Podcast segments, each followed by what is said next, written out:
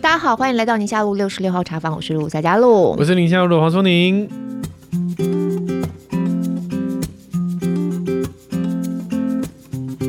好，今天我们要讨论这个新闻事件呢，嗯，吵了有一段时间，是跟学生会有关的。哎、嗯，你学生时代有没有参加过学生会？完全没有，完全没有。哎，你们医学院是不是有有有也有系学会这些的呀？有有有啊，有啦，我有参加医学会。办那个什么医学，就是给高中生参加的营队，嗯，嗯，大概就是我跟医学会唯一的一点点的关联是这个。哦、那至于那些学生的事件，我是没什么兴趣的。嗯，我小的时候，我小的时候，我大学的时候，你知道我是学生会长，曾经大四的时候，哎呀，夏会长，哎，同学好。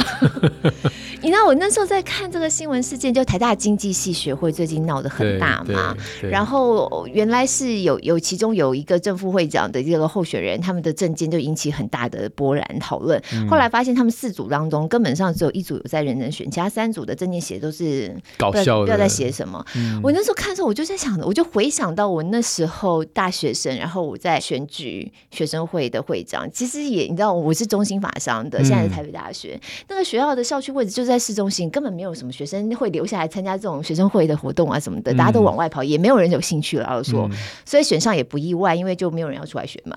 但是你还是认认真真的、诚诚恳恳的，你还是会好好的想要跟大家表示为什么要投我一票，嗯、请大家支持。我记得那时候会在中午的时间，大家中午那个下课钟一响的人最多的在大厅教学大楼大厅，也是有放一个箱子，肥皂箱，那也是有放一个箱的肥皂箱，然后在那边也没什么人理你，然后就在那边自己讲讲那种，嗯、就是还是很很把它当回事的在做，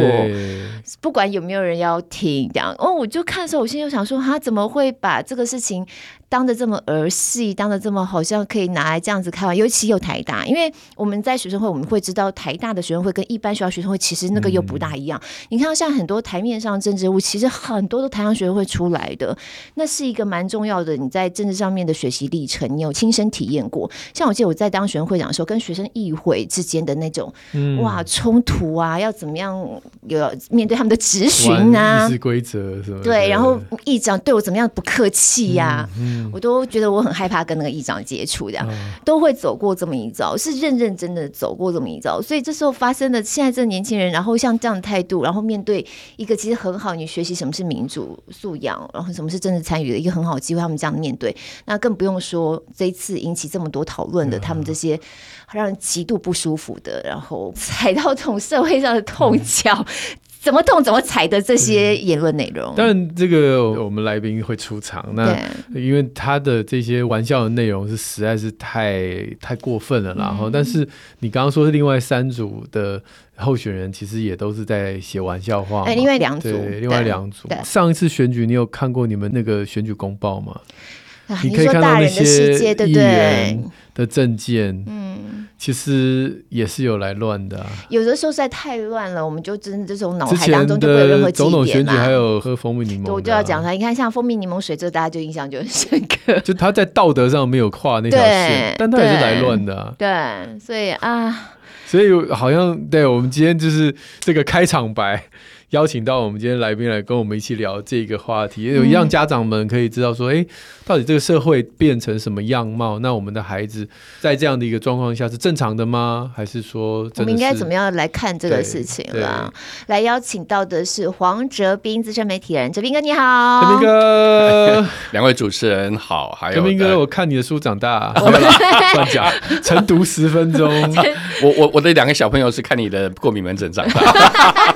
这是真。真的，哦，所以你带孩子来看过？他们本来是给高医师看，高医师去生产的期间。他有推荐说找你看，所以有有有有让你看了一阵子，所以我看过你，也看过我跟我的两个小朋友。好，自我介绍啊，没有没有没有没有，程度十分钟。他刚才进来已经有给你算，他不是蹭蹭蹭说还有过敏吗？然后跟你讲说他小孩多大年纪？我没有我没有看大人，没有 catch 到这样子。好，这个我自己是真的非常非常喜欢泽斌哥的专栏，因为毕竟是媒体的背景嘛，所以长期以来你的专栏的题目都是扣着媒体相关主题啊，尤其是媒体在这几年。年面临到很大数位化的冲击，从传统媒体进入到新媒体的时代。那也是因为非常关注他的写的各式各样的评论文章，然后我才注意到他对于这一次的新闻事件有一段评论。那我看了之后，我就觉得，当然很多人都对这次的事件有蛮多评论，有从教育的角度啊，哦，孩子怎么啦，什么的，因为这个高教怎么了啊，台大 怎么类似这种。但哲斌哥提到一个点，是针对了我们现在社群时代当中。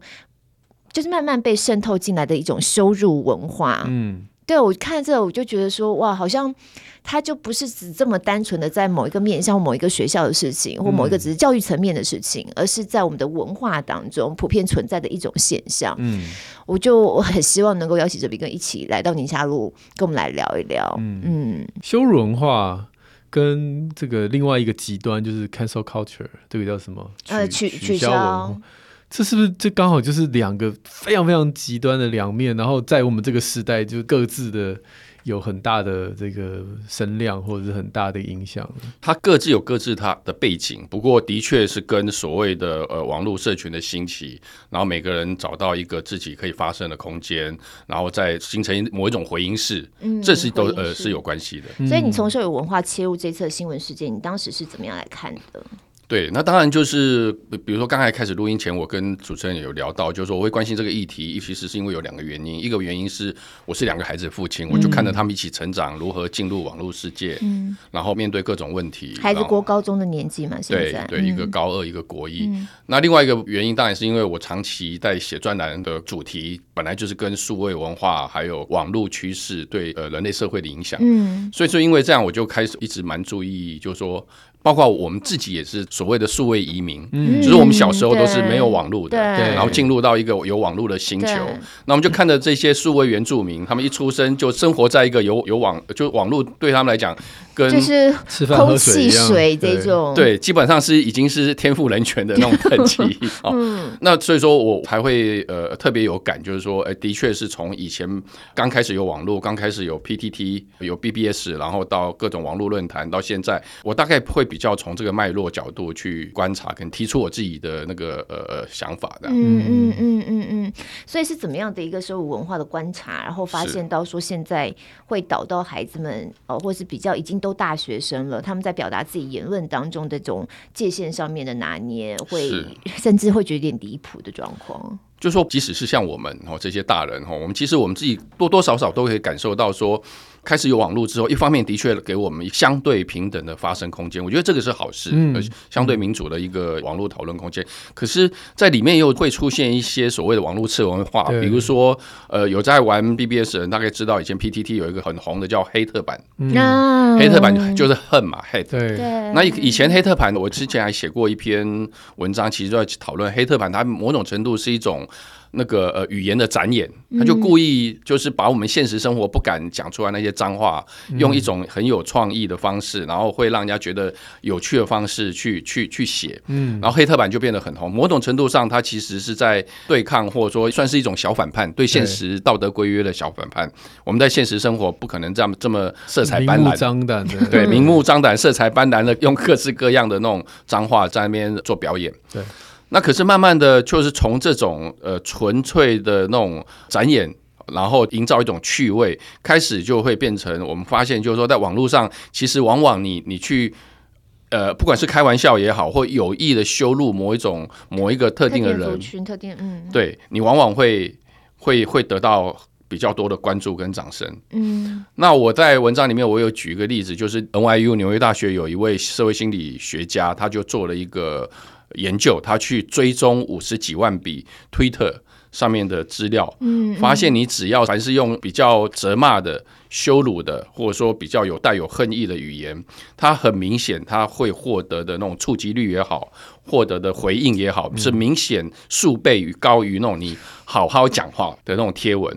它是一个完全负向的情绪。那如果是我这一段语言可以让你觉得情绪上是很嗨的、很开心的，我不一定是好好讲话，但是我一样有情绪。可是我属于比较开心的、很快乐的这一种，对，也没有办法引起大家的。那其实就是在网络上有几种贴文是会特别受到大家关注关注的。大大家可以回想一下这些经验，就是说特别有趣、特别好笑、特别有创意，这是一种。对，另外一种的话，当呃是那种特别让人家生气，对。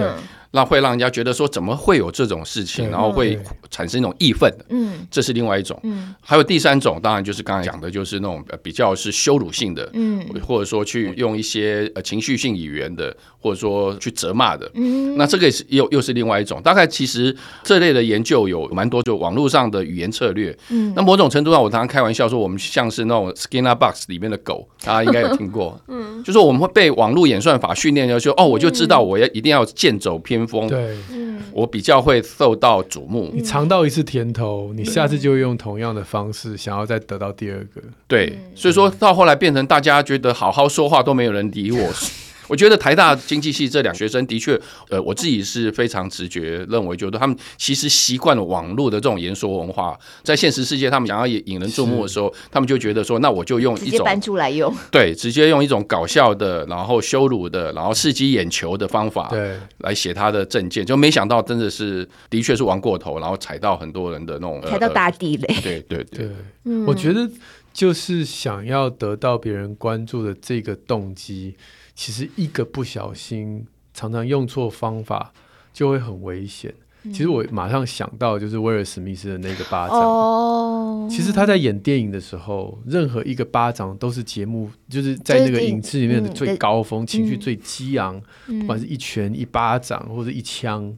但在现实生活中不能用，可是他就在现实生活中不知不觉的用出来。其实我觉得蛮像，假如台湾的这两位学生也是有相同的想法的话，我觉得其实蛮像是用用错方式来博眼球。可是这个界限真的是在人什么状况下会越来越这么模糊啊？他到底是怎么样会觉得在线上可以搬到线下可以这样用？就是哲斌大哥觉得这是一个单一事件吗？还是说觉得这个是会越来越常常搞不清楚？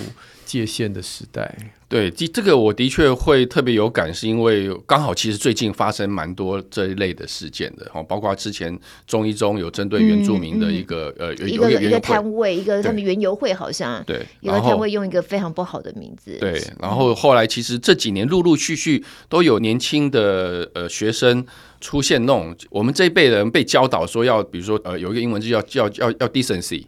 就是你有些事情你。就知道说有些玩笑不能开过头，对。可是就是我注意到，就是说这年代的很多年轻小朋友，可能就说呃家长也好，或学校教育没有特别去强调这个议题，或者说在强调的过程里面，可能他们有听没有进去。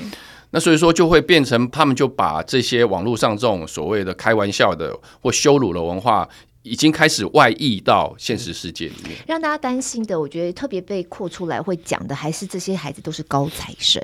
你说中一中、台大经济系，那哪随便的一般资质的学生可以考进去的？那怎么连像这样子的孩子，都，就是他那个渗透到非常文化层面了，已经。对，我的确认为，就是说，开始，呃，因为我里面也有引用一些国外的研究，哈，就是说，当你在网络上某一些社群，或者说某一种这种语言文化里面经营久了，你就开始会对于你的道德感会开始有一些麻痹的效果。麻痹效果。对，然后你就会觉得，就是说啊，反正我只是在网络上开，一开始会觉得我在网络上开开玩笑没关系，所以说我也举例，就是说网络上有一些社团。有一些社团，他们其实就是以羞辱其他人为主要的，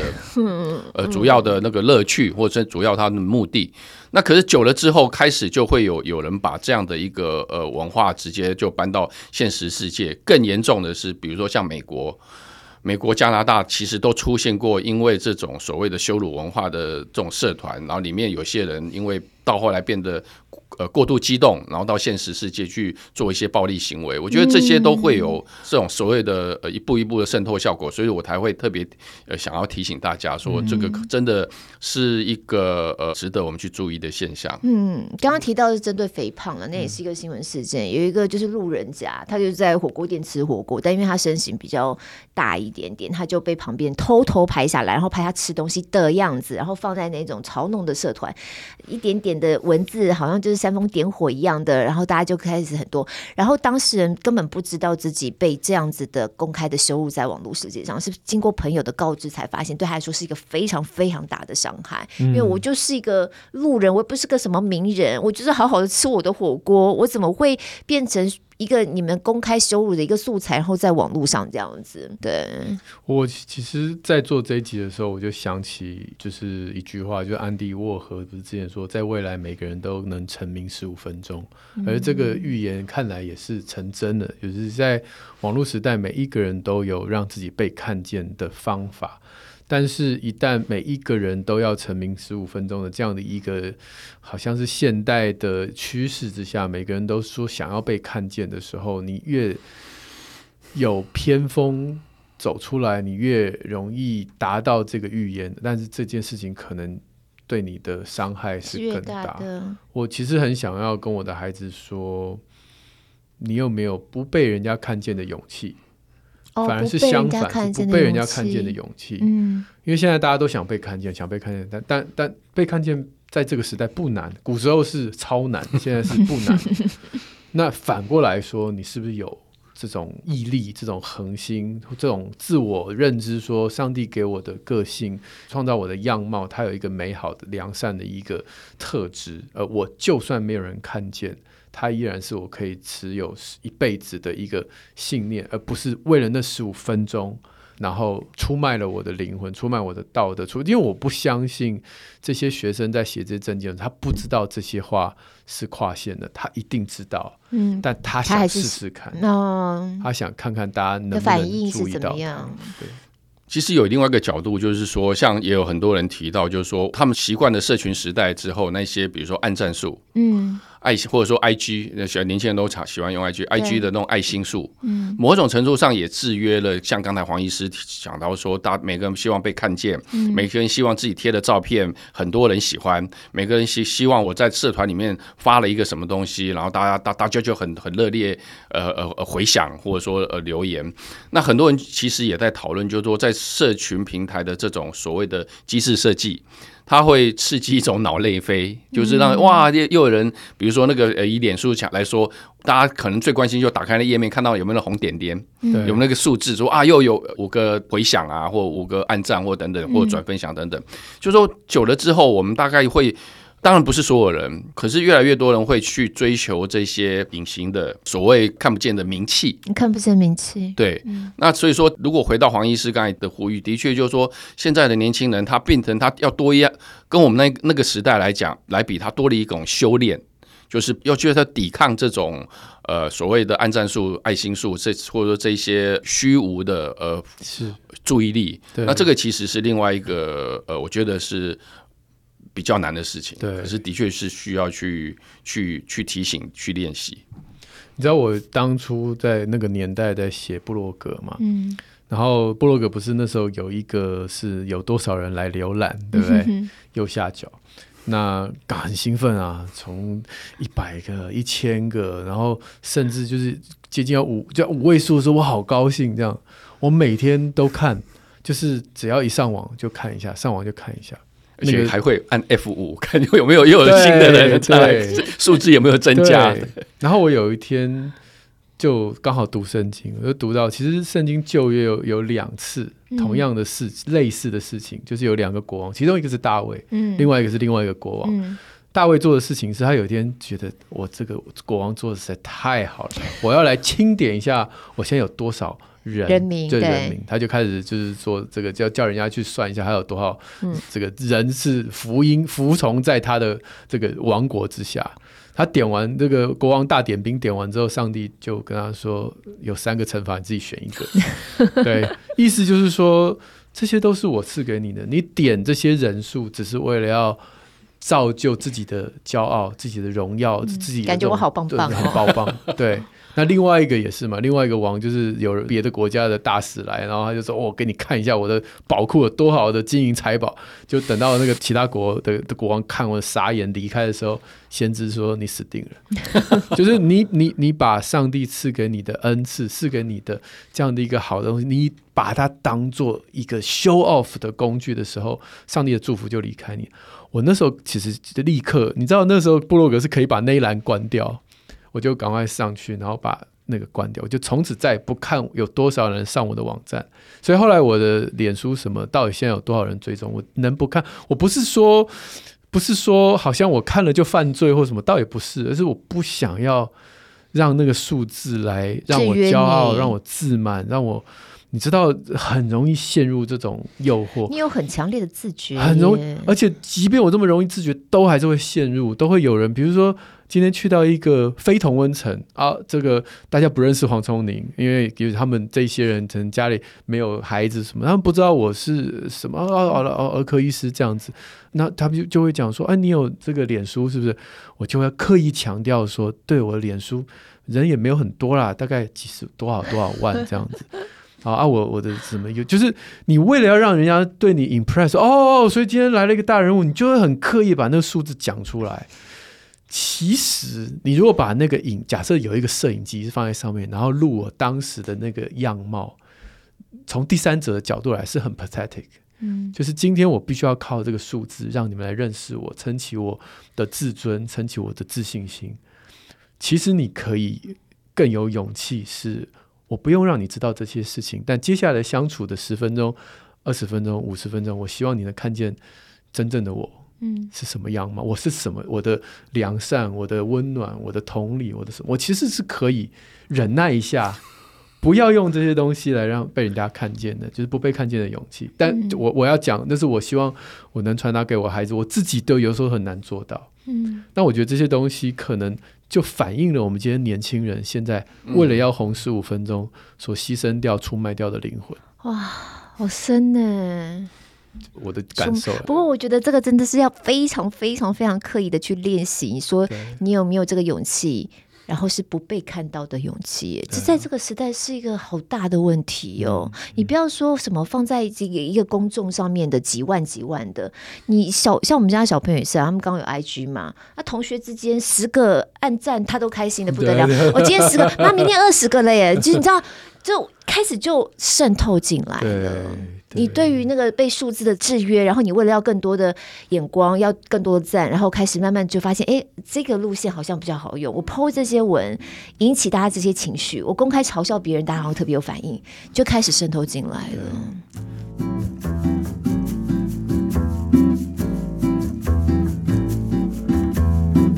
哲斌大哥好像在我们的脚本上面有放了两个影片，是你想要跟大家分享的，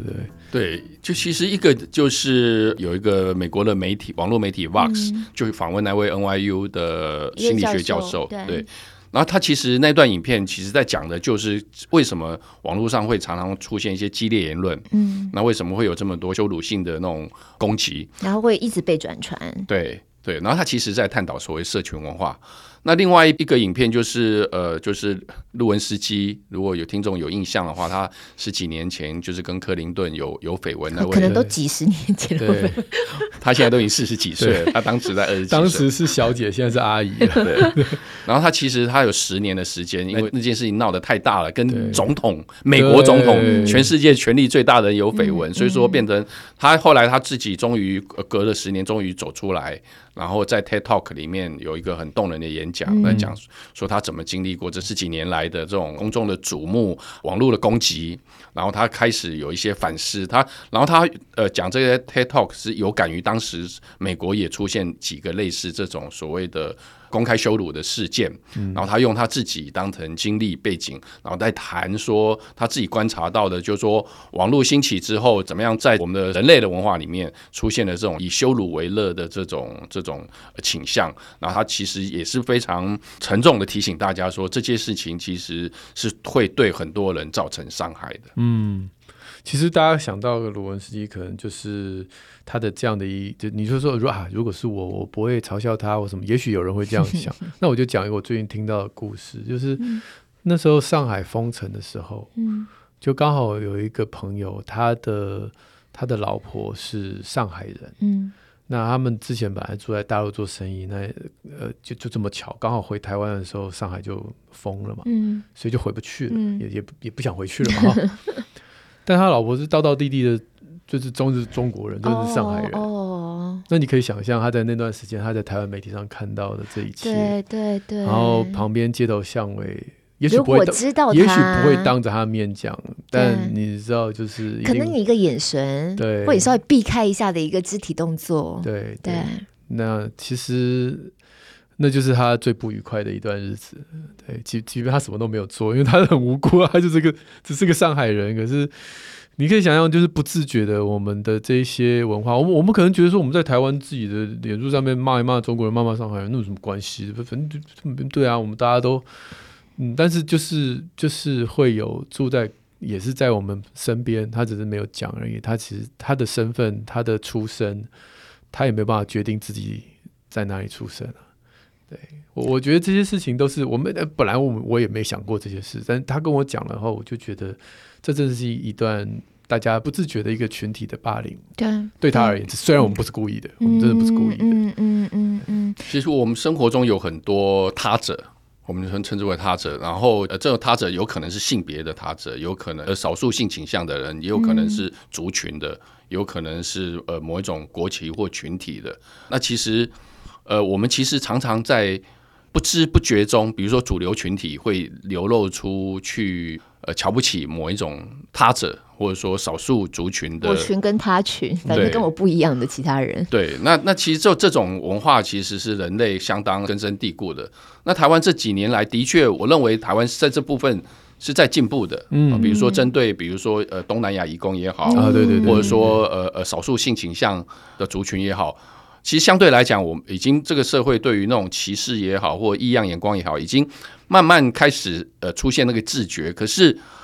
还是三不五时会出现那一些比较无意中流露出来的这种优越的这种言语，或者说刚才提到，你甚至只是一个眼神或者是一个肢体动作，其实都可能让别人很不舒服的。那这次台大的那些学生的问题就又更进一步，他们其实是在一个公开的场域，就是一个竞选学生会，本来是一个。呃，很重要的公开场域里面，用这种刻意的这种语言的呃自我优越，嗯，然后去几乎是呃呃呃火花四射的去去打到很多所谓刚呃刚才讲到的他者或比较弱弱弱势群体。可是我我自己也认为，就是说。刚好某种程度上，它也是一个有一个正面的契机，让大家去去看到、去理解，说我们台湾这个社会并没有那么完美，然后有很多地方其实是需要我们去互相提醒的。嗯，包括就是说我们在座大家都是父母，我们也应该要怎么样去跟。孩子谈对对谈这样的议题，所以像你怎么跟自己的孩子谈？你们家孩子国一跟高二的男生嘛，对不对？你跟他们有在聊这事情吗？有，其实我常常跟他们讨论，比如说同理心这件事情。嗯、比如说我们出去到外面，我们看到有一些有一些比较辛苦的人，我们就会跟他讨论，就就说这个社会上其实是是很难做到完全平等的，就一定是有一些比较。优势族群，那我会提醒他们，就是说，你们可能不是全世界最幸运，出生在一个多有资源的家庭，可相比很相比很多其他的，对，其实你们已经是占用了这个世界上很多的，比如说医疗资源也好，嗯、或者说他教育资源也好，嗯、各种各式各样也好。然后我们会常常提醒他们说，要有同理心，要帮助那些比你弱小的人，而不是去呃瞧不起或践踏他们。嗯，泽斌哥，你觉得在网络上发表这样的一个言论，假设是匿名的？他真实人生，你面对他的时候，他会是这样的人吗？或者你看得出来吗？是，其实当然，国外也有做过。呃，我记得是瑞典，他们有一个叫做呃“酸民猎人”的节目，很有趣，有个电视节目，好像是他们的公共电视台。酸民猎人，酸民猎人，然后他们就专门去网络上找那些最偏激。然后留言最激烈，我看过其中一集，对，攻击别人最凶的那些人，些嗯、对，他们都想，然后就用合法方式去起底他们。其实我们现在有很多网络足迹，对，超会起底大家。对对对，你稍微去做一些交叉比对，你你很有机会去找到这些人。那个酸民猎人这个节目就专门每一集去采访这些在网络上发表言论最激烈的。呃，后来发现就是说，的确有少数那种他在现实生活也是那种 tough guy，然后你怎么现在要怎么样？对。可是大部分的算命力在现实生活是很温和的，甚至甚至也是我看到的人的样子。就甚至有那种看到电视台上门采访就当场吓哭，然后 然后跟他说对不起，我以后不敢在网络上写这些话。对。所以说，其实网络人格其实是是跟现实人格很多时候是不一样的。怎么会出现这么大的落差啊？我好像有看到有一集。他就是在网络上面羞辱那些美式足球员嘛，就是大概就是说你超烂的，我阿妈都踢的比你好啊，我以前怎样怎样我都可以做到，就后来就去找到他，就就说那你来踢一次给我们观众朋友看一下，我超完全不行，他只是键盘侠而已。但是这是蛮有意思的事情，就是你有认识过这样的人，就是像这样子吗？我印象中有哎、欸，嗯，就是然后还少见有好几个人就私底下我我们都觉得。他是一个很很 nice 的人，私底下好好几，大概有两三个我印象中，对，但是他们在网络上真的是战神，对对对，这是战神的，形容太好了，炮火四射，然后对比的嗯啊 那种感觉。对啊，这个落差的原因是什么？这有心理学家在做这种研究吗？对，有有有也有过类似的研究，就是说人其实是在网络上他会有第二化身，嗯，就是说某种程度上，其实我们在现实生活里面，我们有一些先天的限制，比如说刚才讲到那个踢足球，我可能有体能上的限制，我们我真的就是踢得很烂，嗯，可在网络上我就可以变成乔丹，我不不，我变得对，变成那种那种齐齐丹之类的，对对，然后。他有可能投射，当他投射到一些公共议题，或投射到性别议题，或投射到其他地方的时候，他就有可能会因为网络匿名的保护，我必须说它是一种虚假的保护，他会有一种心理安全感，嗯、认为就是说我怎么样写都没关系。那再加上我我刚才讲到，从以前黑特版的这种文化，我会觉得就是说我我讲的越夸张越好笑，就是别人会觉得越喜欢。对，所以说某种程度上，我们都是在这样的一个网络的言说文化里面经营的。呃，这么长时间，所以说才会出现这种所谓的乡民的那种，甚至有时候是霸凌的文化。可背后私底下，他们搞不好，大部分人在现实生活都是循规蹈矩的。确实是把大家人性黑暗面透过这个环境。没有，所以我觉得应该加快元宇宙的建立。就是让网络世界，就是让我们现在目前使用的社群平台回归正常人与人之间互动，把你的第二人格放到元宇宙时代，然后也知道你元宇对啊，元宇宙能让你带上 VR，你想要你自己要变什么样的人都可以啊。那那边就是一个第二身份，嗯，然后在那边用这个虚拟货币，然后就反正就不要跟现实生活扯在一起，这样不是很好吗？这样会比较好吗？这样他就不会在现实生活当中，生活当中这样会更容易 confuse 吧？就如果我在元宇宙里面，我可以这样，我现实生活当中，我我就尤其元宇宙又这么真的时候，它就更容易混淆它在虚拟世界跟真实世界当中那个线啊。我的想法是，你看我们认识的一些朋友，他在现实生活中那么温和，在网络上像战神，嗯，姑且不论他在网络上的身份，至少我的朋友其中几个他不隐藏的哦，嗯，他在网络上是用真名，对对，就是直接在骂人的，对不对？好，那。他在网络上用真名去骂人，其实被骂的人也是活在你说网络事件跟真实人生完全分得开吗？分不开嘛。嗯、就像今天我们这个事件里面的这些弱势族群，他他也是在跟着我们一起生活啊。你在网络上骂，跟你对着当面骂，其实感觉是一样的。是吗？你在网络上，人家如果骂你，你你会觉得说没关系。在网络内还好。如果你在网络上骂，跟你对着真人骂，我觉得感觉不一样。因为你对着真人骂，你有看到他的他的痛苦，他的难过，对对对，他的你就骂不下去了。我指的是受害的人啦，嗯、被骂的人，被骂，你被指着鼻子骂，跟在网络上被人家这个匿名不匿名的骂，都一样痛苦，一样痛苦嘛？对，都一样痛苦。但如果今天在网络世界不允许这样的事情，在网络世界的礼仪跟真实人面对面是一样的。不不可以做这样的事情，但是在一个元宇宙的时代，你在那边你叫做什么 Diva A，然后泽斌大哥在那个虚拟世界叫做什么什么 Super King，然后你们两个人就是互骂，然后拿刀互砍，其实你不会受伤啊。其实我我我可以提供一个有趣的角度，就是说，其实之前的元宇宙很多人在讨论的时候，其实国外就开始有讨论一些类似的伦理议题，比如说在元宇宙那个世界。当你在真实世界不敢，比如说最近对，比如说最近很很很很红的议题性骚扰，在元宇宙的世界，它可能性骚扰会更严重。对，那那你在元宇宙这个虚拟世界对其他人的性骚扰，你真实世界的人你不敢做，不真实世界的人需不需要负法律责任？哦，真嗯。那其实后来他们其实就有这个讨论，就是说，即使是你在元宇宙犯了罪。或不管是道德的罪或法律的罪，你的行为人，你在现实世界，如果对方对你提出控告，你还是需要负负法律责任。啊，online to offline 线上到线下，那那就没有办法在那边活出 second life 啦。就是你不能，你还是得是一个绅士了。就是说，对对对，你不能说我我在现实生活我很想扁人，可是我就到元宇宙去扁人，那可能对方有可能是来对你提出控告的。可是这不合理。那你现在线上游戏？对，大家在线上游戏上拿刀砍着杀了，其实他们不会没有，就现实不会啊。对，其实不过刚才黄医师提到一个很好的呃角度，就是说呃，我们刚才除了讲那种 online 的那种论坛助长这种羞辱文化之外，你可以发现，像我看我小朋友在玩手游，嗯，跟他的朋友就也是一直在那边互相干。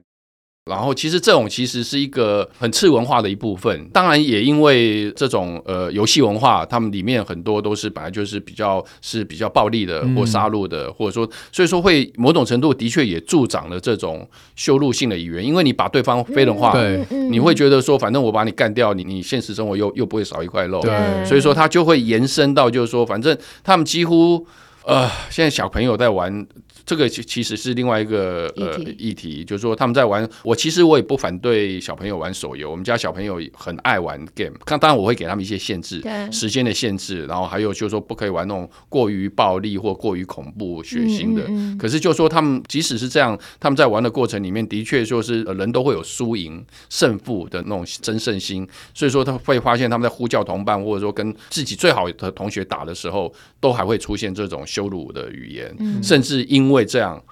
他们会在现实世界绝交。嗯、我们家小朋友就碰到，对，就是说他很好的朋友，后来他他他觉得说他他慢慢跟他疏远。我问他为什么，他就说因为他在打游戏的时候很没品，对，就嘴巴会一直讲讲些什么。嗯、那这个其实是的确是另外一种所谓的虚拟文化带到现实世界的。对啊，哦，这这题目好好多、哦，不，因为他跟现实世界的人颜色连在一起了，嗯、他知道那是他朋友啊。对。但是，就像刚刚讲，陈斌刚才讲，如果是非人化，就是你把对方，你反正你也不认识他，你不是。那你就去羞辱他干嘛的？那其实是那反映你内心的罪啦。我们我们只要直接讲明白，其实我们人本来就是有罪，然后他就没有遮掩的反应出来。对啊，那在那个没有法律的国度，他当然就是没有遮掩的出来，又可以匿名。这件事情就是让你正视一下，说 OK。所以我们人其实，我我我们都是相信，我至少我觉得大家基督徒应该知道，就是人性本恶嘛，就是那罪是进来，只是。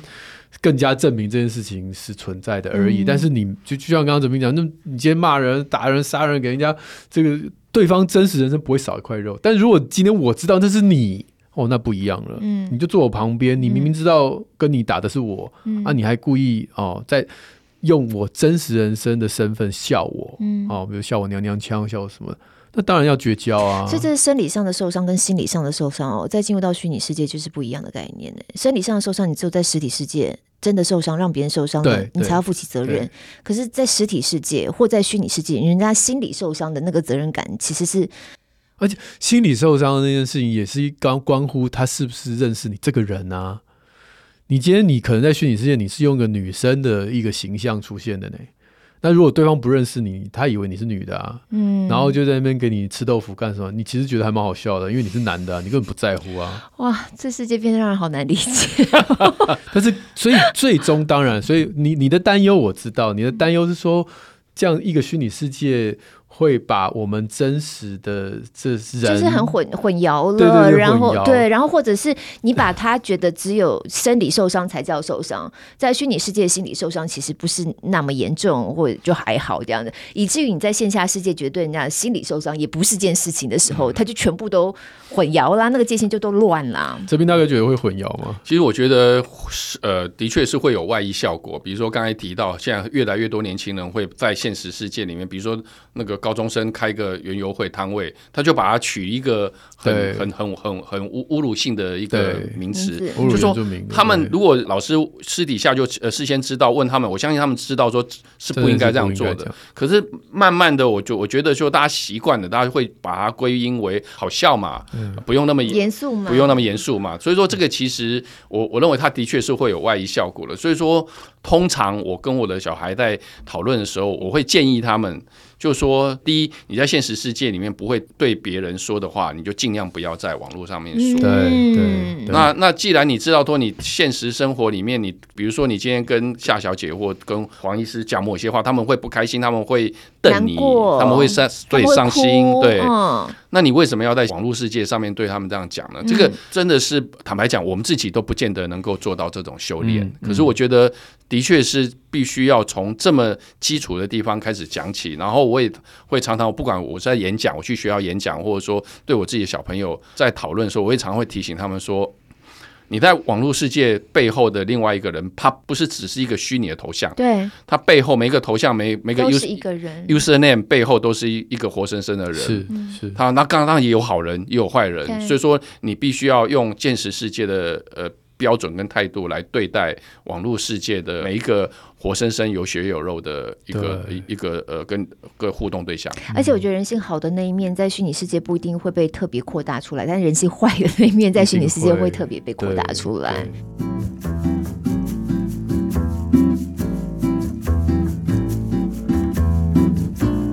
你让我想到这种，有时候孩子对于这种线上线下一点混淆，或者是搞不清楚那个界限，搞不清楚那个严重度啊。有一个新闻我们曾经有做，但是实在是因为两造双方都是未成年，所以我们就是很多事情都只能模糊带过，点到为止。但我觉得他这个行为背后显现出来的这些课题是很有趣的，就很值得讨论的。他是一个国小好像高年级的孩子，然后呢跟一个高中生在网络上面打 online game，打一打就呛醒啊呛，然后就很不高兴呛，然后那个那个小学生呢跟高中生说：“哎，你等等，我家在哪里？哪里哪里啊？就是地址完全就给对方了。你要走，你就过来，这样子。好了，人家就过来了，还绕了高中生绕了几个人过来。小学生爸爸妈妈根本搞不清楚什么状况，然后孩子吓得要死。要国小学生他能怎样？吓得躲起来，然后爸爸妈妈只好出面去处理。爸妈被打，真的就被打，然后救护车来，警车来。对啊。”对，就是有这种事情。是真的要教我们学，教我们的孩子，你要放狠话，你留地址，你要留警察局啊！我家就是在那个什么几号什么，然后你给我过来啊！就一来要警察局。对，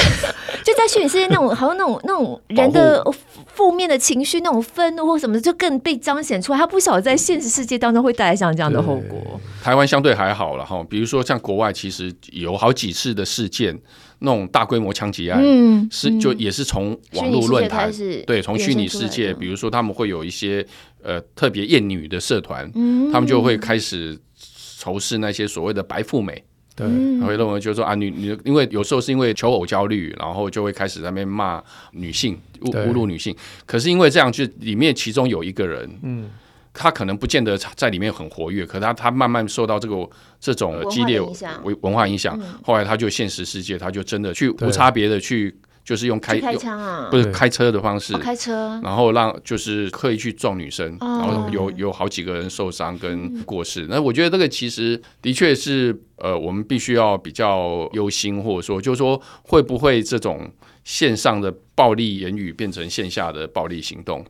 那现在当然还好，台湾相对来讲就比较，大家还是呃在现实世界是克制一点了，对对对对，是比较克制的。可是就是说，开始有出现这种所谓的外溢效果，就是从网络上面的呃玩笑或羞辱的这种言语开始进入到现实世界，比如说以这种学生会或者说学校园游会为例，嗯、这个其实就是一个警讯，这是一个警讯，对对对。如果是蔡宇哲老师今天来的话，就会说，请要睡饱。哎，我其实我蛮同意的。要睡饱，你知道那种中学生或者是大学生都熬夜嘛？对对对。那你长期睡眠不足，你的判断力会变很差。嗯。你开这些玩笑的时候，你脑袋运作是不正常的。就等到你睡饱醒来看，这是什么东西？对，我怎么会写出这种东西？你就会很后悔。其实人没睡饱的时候会做出很多很多不 OK 的事，跟喝醉一样。嗯。还有我我这个我真的有高度的认同感，是说那种我自己看到自己小朋友有，不管是国中生或高中生，他们都是压力山大，对，压力山大。然后他们其实每天为了应付考试、应付学业，他们也常常的确常常没睡饱。对，然后晚上可能都要都要十一点多才睡，我都变成是我们要一直催催他们赶快睡觉，然后早上又那么早起床。对，所以说的确是这种长期睡眠不足，然后压力又大的情况底下，某种程度上会。呃，一方面会会让他们判断失准，另外一方面其实会让他们产生一些呃反社会的想法。对，所以说我非常赞成，就是说呃呃，学生上学的时间时间延后。对，像台北的高中，他他现在学校是不是？呃，现在台北的高中都都大概全面就是取消早自习，就是以前七点二十要到校，现在八点八点十分到校就可以。那我就很开心啊。可是问题国中还没有比照办理，所以说我是希望可以。台湾真的是需要让这些呃学生们睡饱一点。对，真的，这其实可以让他们晚一点上学，晚一点放学啊。是啊，比如说你可以早上九点到下午五点之类的，不是下午四点家长要上班啊，就很多家长、哦、很多是因为家长反哦，对对对对，也是也是，就是可能要大一点的孩子可以开始做，他们自己上学这样子。就我自己，我不知道这两位啦，我自己的人生当中年轻的时候，很多错误的决定都是在我没睡饱的时候。嗯、发脾气啊，伤、嗯、就是对，就是就是做出一些你平常不会做的事情。我我记得有一次，我是在，因为我也是办，哎、欸。你刚刚讲学生会嘛？聊学生会啊，我就是办那个学生会的活动啊。哦、然后那个年代不知道为什么社团都是流行，就是当你办营队的那几天，就是一定要睡眠不足这样。不是流行，就是没有办法，有太多事情、啊。就是一定要，比如说大家这些学员都去休息，都去睡了，然后你还要再开什么？要开会，对对对，是的。然后开到什么凌晨一两点？是的是。然后早上很早要当早起，要当什么执行官啊什么之类的。我至少至少两次。这种场场景，然后大发脾，就是那种掀桌子那种发脾气，哦，oh. 就是搞什么鬼，就是就是为什么要在这种时候，然后还要耍什么官威，把所有的这些工作人员然后留下来，留下来，然后开什么检讨会，嗯、这些事情有那么重要吗？营、嗯、队办完再检讨就好啊。然后就那些朋友其实都是认识的人，而且想说你怎么今天会变这样？啊、只只是办，然后还有人要来劝我，就说你累了去休息，这样 至少两次不同的营队。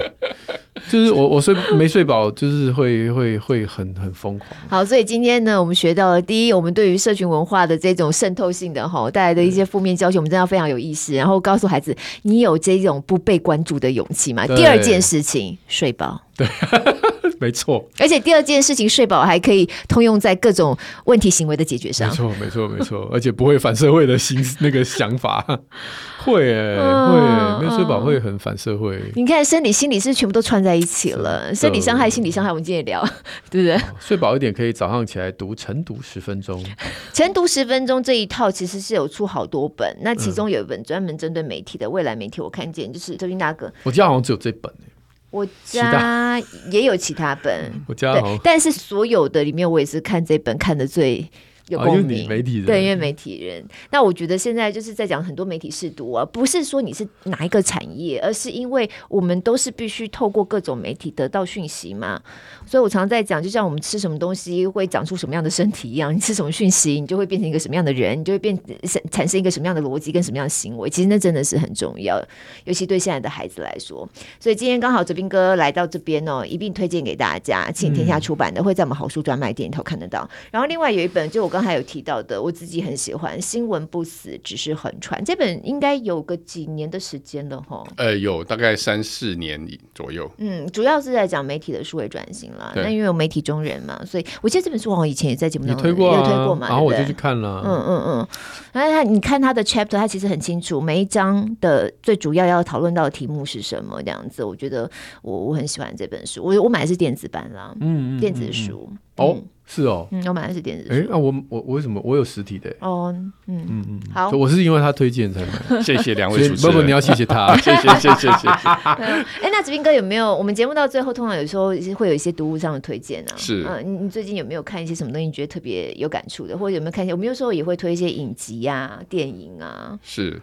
呃，像比如说以书跟今天的主题呃相关的，当然还有有有几本很好的书，比如说像。呃，有一个中正大学黄俊如老师写的，他在教大家怎么样去呃呃做媒体试读啊，嗯、或者说去辨别假讯息、嗯、哦，就是呃黄俊如老师，嗯、英俊的俊，如是呃呃儒呃儒家的儒。嗯，那另外的话，有一本是给那种刚才提到比较说跟山西使用有关，就是说有本书叫做《什么时候该买第一支手机》。嗯，给。给小孩，对，就他的书名，我记得差不多就是这样。那其实它里面有探讨了一些，就是说。呃，其实是很多父母共同的困扰，怎么样跟小朋友协商出一个呃使用山西呃产品的一个规则？那怎么样教他们看待呃这样子一个一个呃网络的使用工具等等之类的？那这一本我觉得也可以值得一看的。嗯嗯嗯嗯，这边大哥刚刚讲那个黄俊老师，我看到这叫做“别轻易相信，必须知道的科学伪新闻”。对对对，他是因为他是特别是针对科学新闻、科学资讯。呃为主，然后让让你去从媒体识读的角度去辨别一些呃网络上面的。有些是真的，有些是假的，那些科学知识、科学资讯这样。嗯嗯嗯嗯，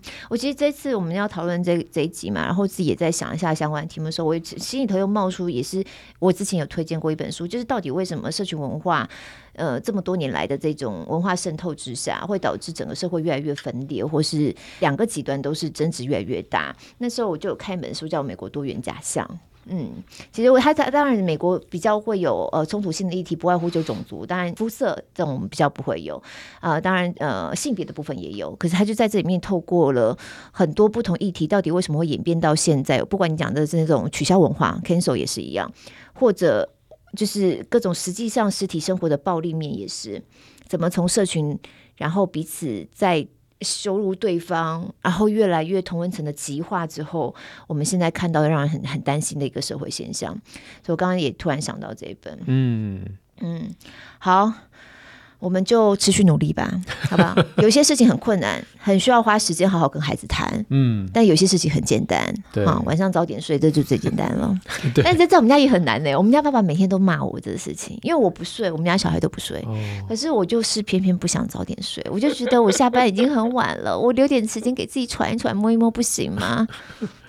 这个就是 me time 跟早点睡之间的，对啊，对，